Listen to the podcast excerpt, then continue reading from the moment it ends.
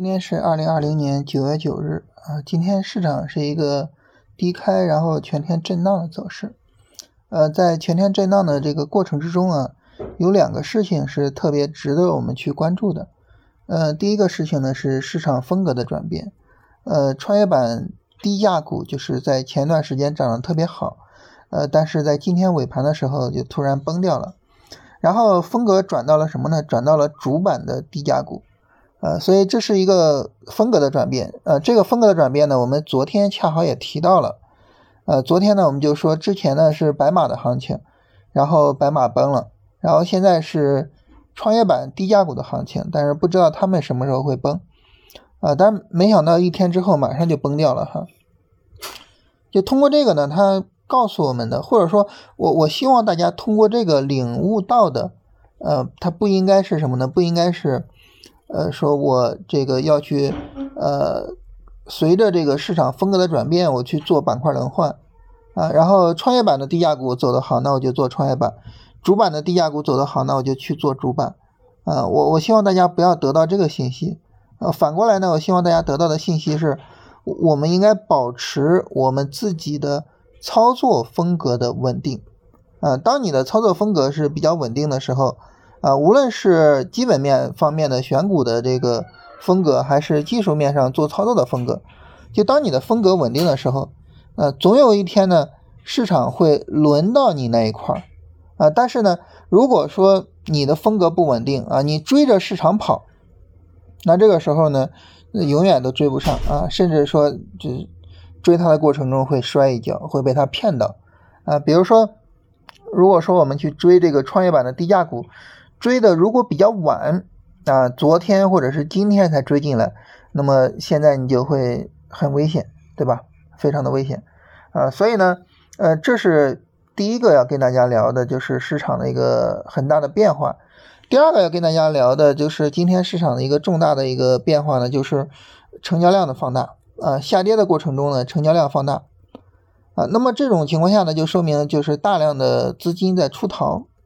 这种资金出逃，如果说啊，就是市场就持续跌下去了，那好，那那就说明这是卖压把市场跌下去。但是呢，那么我们同时看到现在呢，它有一个三十分钟背离走成的可能性啊。那么当这个三十分钟背离走成的话，就意味着什么呢？就意味着今天的这个放量出逃啊，我们能够看到。呃，今天上午十点四十的时候的那个低点，以及呢今天尾盘都有非常大的放量，是吧？那么今天的这个放量出逃，呃，实际上就是空头最后的一个消耗啊，就是大量的这个持仓不坚定、对后市不坚定的人被洗出去了。那么后边呢，这个背离走成了，那么可能就是一个新的日线上涨的行情。所以这种情况下，对于我们来说呢，就比较重要的就是去关注这个背离有没有可能走成。换句话说，就是明天会不会形成一个重要的低点？那么一旦呃一旦明天形成一个重要的低点的话，那么这就意味着呃今天是市场最后的一个空头宣泄啊，然后就后边可能会展开一个短线行情。所以呢，明天的行情是非常非常重要的，啊，是特别的需要我们去关注的，啊，这儿呢提前给大家说一下，嗯，就是很多时候啊，我们看到这种就是空头的放量，然后呢，我们会担心，我们会就说担心它持续跌下去，呃，但是呢，呃，实际上就是很多空头放量的时候呢，就是也是整个整个下跌结束的时候，啊，也是整个下跌结束的时候。就是很多时候我们会觉得疑惑，就是为什么我一卖市场就涨了？其实很多时候就是当这种不坚定的盘子出去的时候，啊，市场不再有大量的抛压的时候，那么这个时候呢，就相对来说是比较容易见底的，啊，所以呢，就是看看明天的走势啊，明天的走势非常非常的关键，不是说它必然会见底，而是说就看这个背离能不能走成啊。如果说明天持续下跌，这个背离没有了啊，那好，那那后边还是说它会比较危险啊。但是如果说明天这个背离走成了，那好，那这个时候呢，呃，就意味着这个行情的展开，它的阻力就会比较小啊。所以今天呢有两个这样的特殊的情况啊，两个非常重要的情况，跟大家去特别的说一下啊，是是需要我们特别去关注的两点。那说完这些呢，就意味着就是我们做交易计划的话，那就是重点的去关注明天市场会不会形成一个三十分钟低点啊。一旦说明天形成一个三十分钟低点，那就意味着那么这一段时间的下跌告一段落啊。所以还是那句话，就是明天是特别重要的，是特别需要我们去关注的。呃，然后呢，我们来聊一下什么呢？我们来看一下大家的问题啊，就是。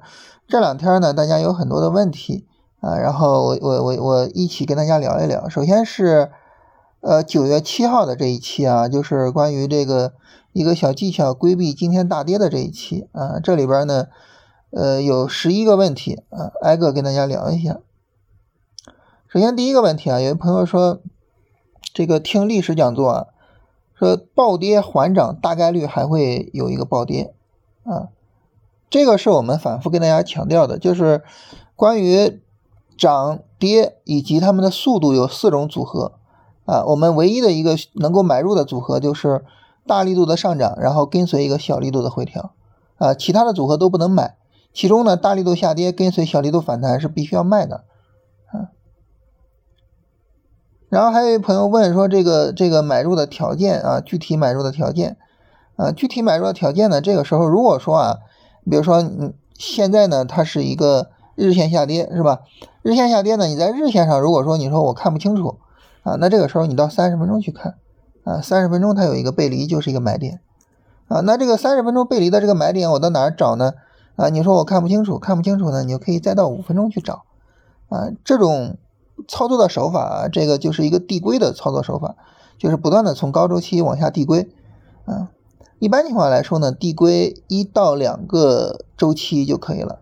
递归的太多的话，就是低周期的走势的偶然性会非常非常强，嗯，然后呢就导致就是效果不好。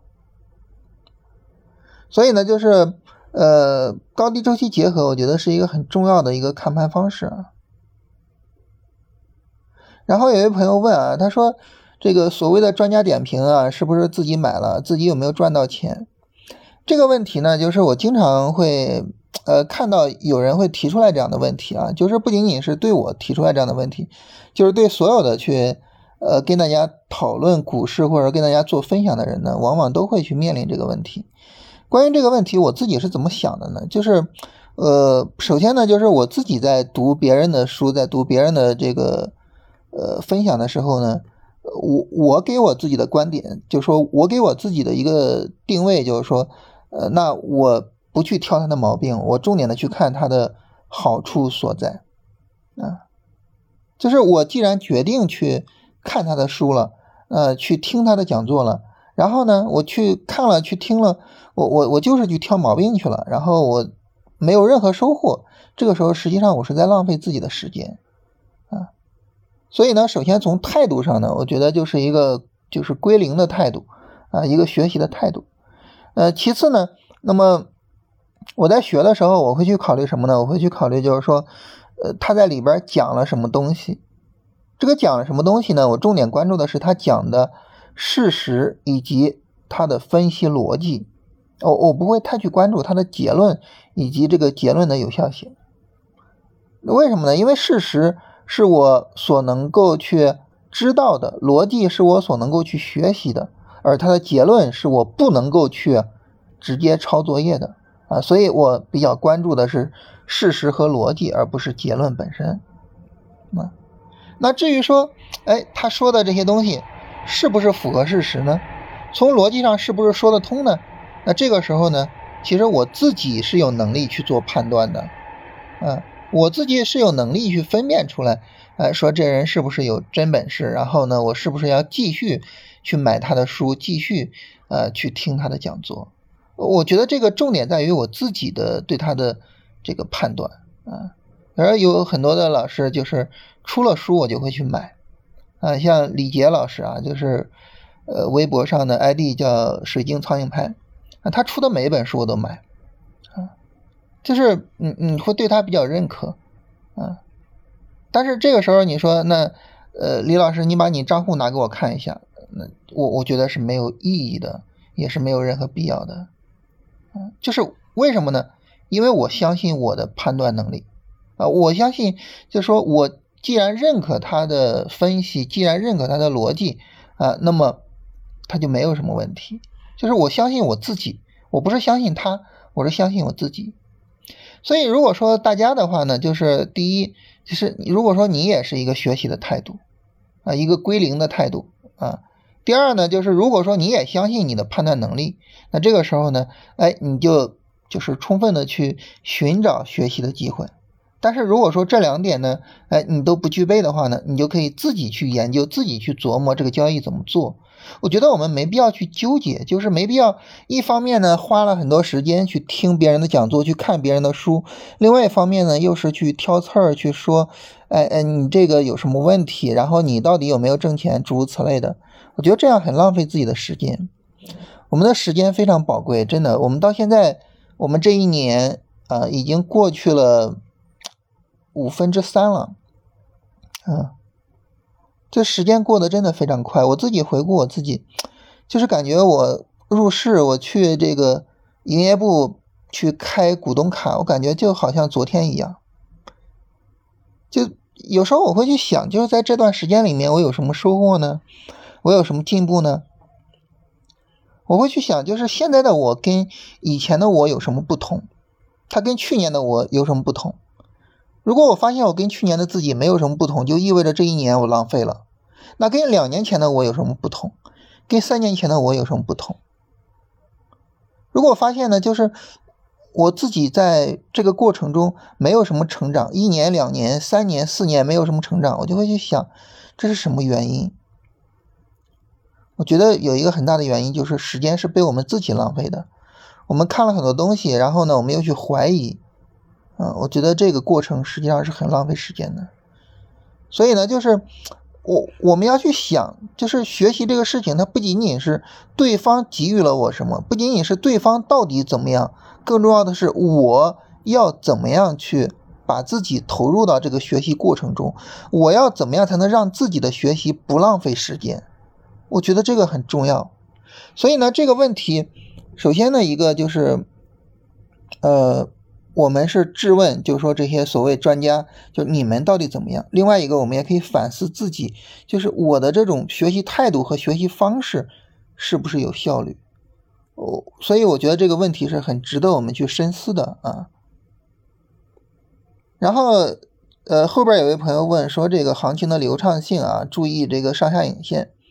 啊，说这个呃什么概念？这概念呢，就是大家可以去怎么样呢？你可以去做这个事情啊，你就能够去看这个概念的意义。就是你在所有的 A 股里边，你点一下总金额啊，这样的话呢，它就会按照每天的成交金额去把所有的股票做一个排名。然后呢，你去看看成交金额最大的那些股票啊，以及呢反过来啊，成交金额最小的那些股票。这个时候呢，你对这个行情的流畅性就会有一个认识。你看看成交金额特别小的那些股票啊，走的特别的乱。然后呢，你会发现这些股票即便是在上涨，也很难赚钱，很难赚到钱，因为它走的特别乱啊。走的特别乱呢，就会导致，比如说它今天暴跌了百分之五，暴跌了百分之十，但其实可能是没有任何意义的啊。所以呢，这个时候呢，就是。我们就需要更多的去参与，呃，那些呃走势比较流畅的股票。换句话来说呢，就是成交金额相对来说比较高一些的股票。啊，这个我觉得是一个非常重要的一个做筛选的方面。啊，然后有朋友说追高了啊，追高这个事情呢，我们也可以去聊一聊，就是什么概念呢？呃，在上涨的过程中啊，你比如说在七月份啊，七月初的时候不怕追高，反过来在下跌的时候呢，很怕追高，啊，那大家说，那我怎么知道上涨下跌？其实这你很容易知道当前的市场状态，你只是不知道下一步市场会怎么样。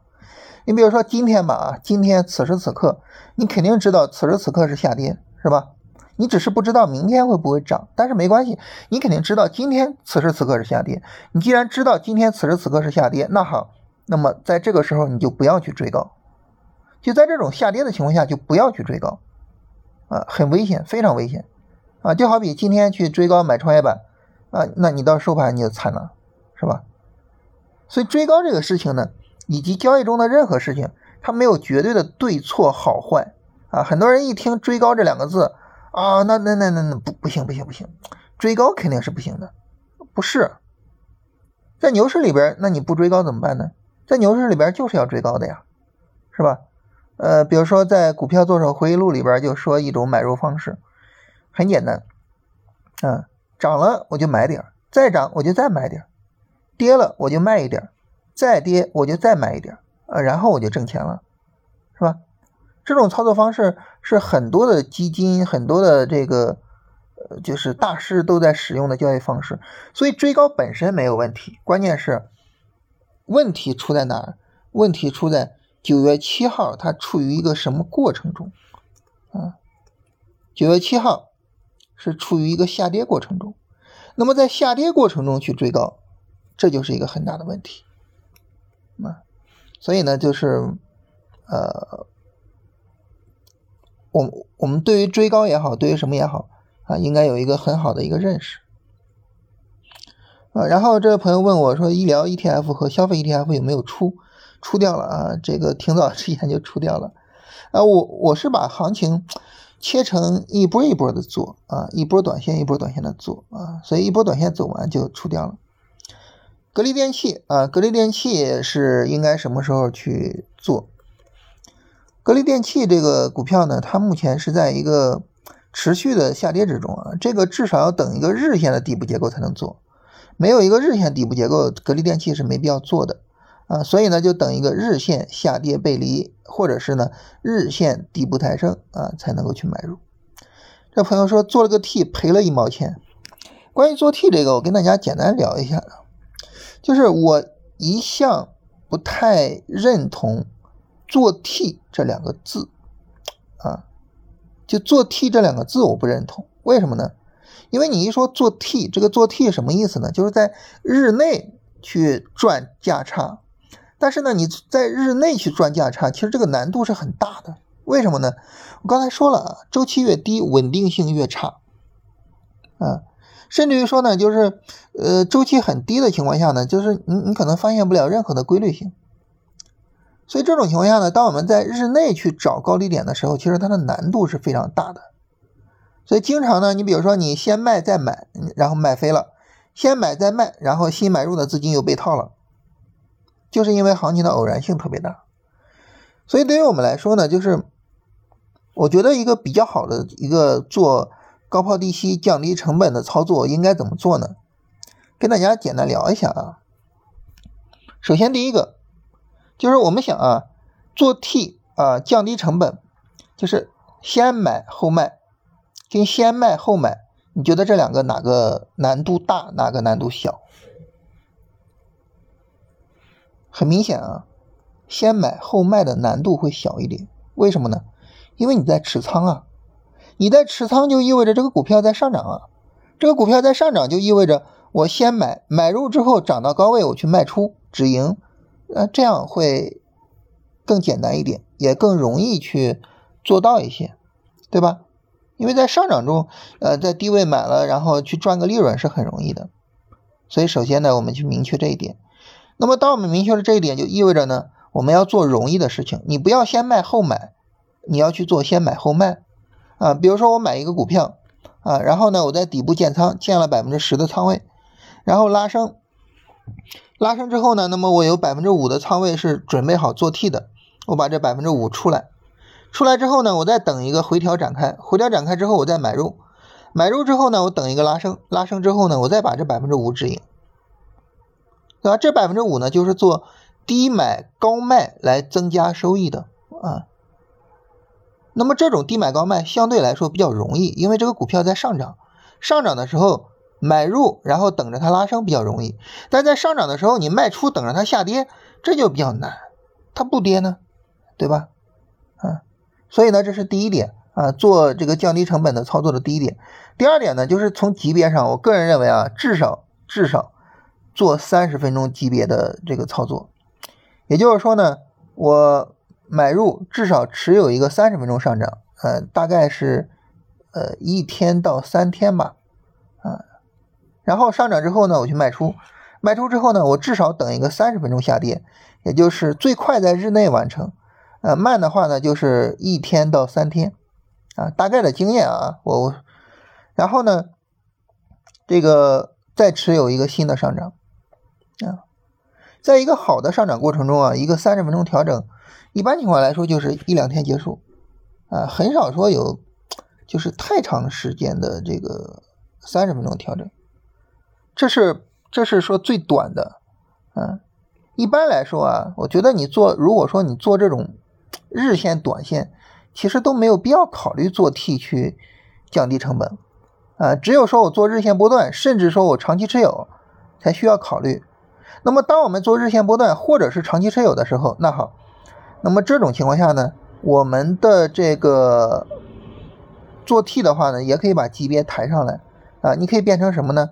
日线级别的 T 啊，就是呃，我买入买入一个日线、短线拉升卖出，然后等一个日线、短线回调再去买入，然后再等拉升再去卖出啊。这样的话呢，你会发现这个 T 做的就比较的从容。因为行情展开需要几个交易日，行情的调整也需要几个交易日，我就可以慢慢的去分析，慢慢的去做操作啊，然后呢就比较容易做出来利润啊，所以这种情况下呢，就是跟大家呃强调一下这个，就是做 T 这个事情，就是不要想着 T，不要想着在日内就得赶紧买回来，因为一旦当你着急的想我要赶紧买回来的时候，你一旦着急就意味着。你很难提出来利润，很难啊！我反复说过，就当你脑袋里面有某一个念头产生的时候，它会让你马上的就着急去做操作。你一旦着急做操作，你想，你又着急，然后你又做的很好，现实吗？不现实，对不对？不现实。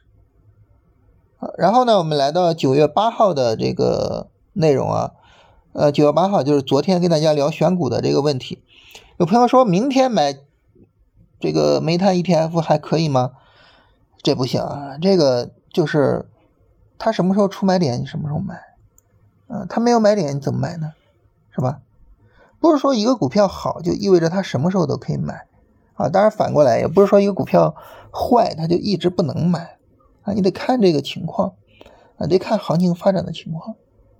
嗯，它当前处于一个低位，它有一个买点，你当然可以买。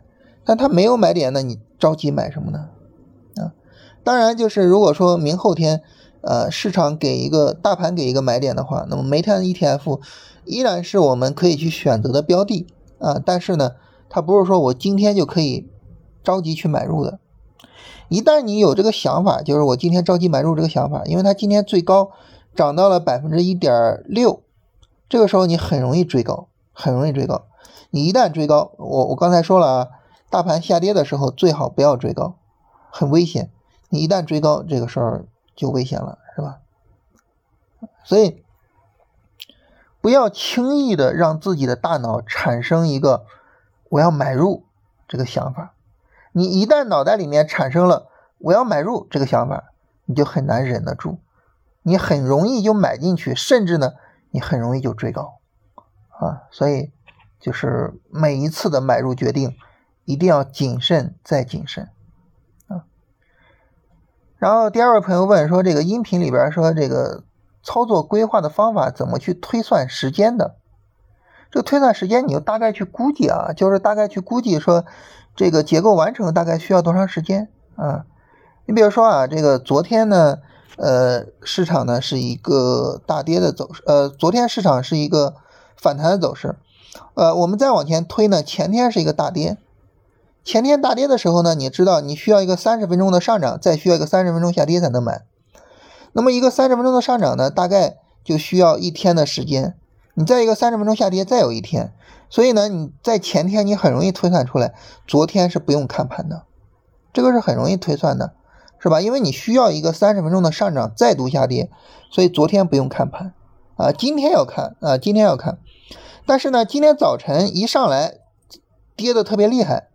啊，那就意味着呢，这个买入又不用着急了啊，又不用着急了，就意味着今天下午其实基本上不用看盘，啊，所以呢，这种情况下呢，就是呃，推算时间呢，大致的就是根据结构完成所需要的 K 线数量、所需要的时间来做这个大致的推算，啊，它这个不会很准确，但是呢，能够帮助我们节省精力。然后这个朋友说，这个能不能去推算一下，就是能不能讲一下分时图的要领啊？能不能根据开盘半小时的情况，大致的去推算当天的涨跌啊？这个说实话啊，我没有这方面能力啊，我没有这方面能力。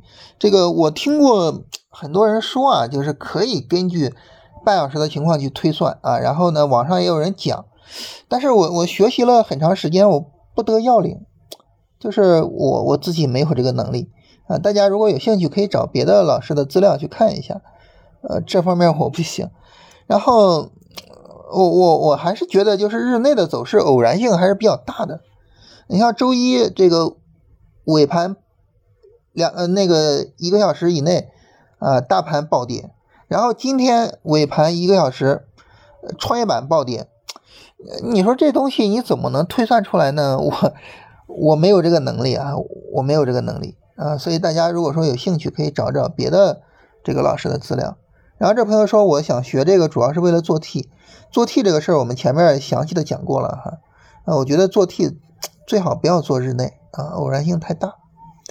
然后最后一个朋友问这个煤炭 ETF 的买点啊，昨天十一点能不能买？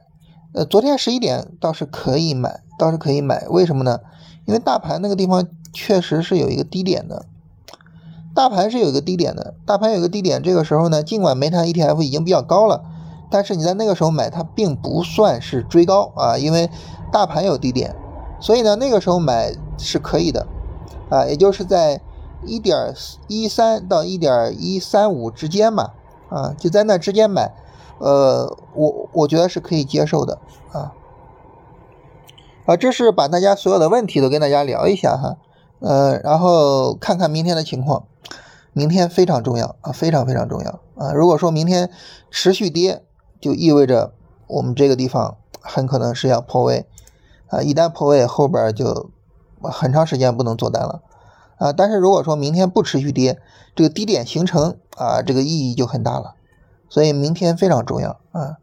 然后明天我会好好的去去看一下盘面。